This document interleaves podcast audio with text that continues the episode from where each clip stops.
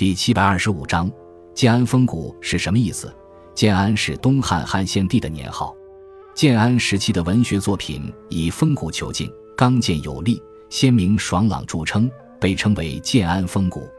建安文学的作家有三曹：曹操、曹丕、曹植和建安七子王粲、孔融、陈琳、徐英、阮、刘桢等。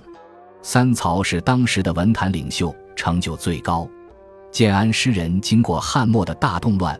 他们的诗歌的特点是因势而发，具有鲜明的时代特征，悲壮慷慨，或感伤离乱，或悲悯人民，或慨叹人生，或强烈希望建功立业。曹植是曹操的第三子，建安文学的集大成者。他的诗将抒情和叙事有机结合起来，既描写了复杂的事件，又描写了曲折的心理变化。代表作有《白马篇》《赠白马王彪》《洛神赋》等。王粲是建安七子中成就最高的诗人，他的七哀诗以亲身体验的事实为题材，具体描写了汉末战乱给国家人民造成的深重苦难。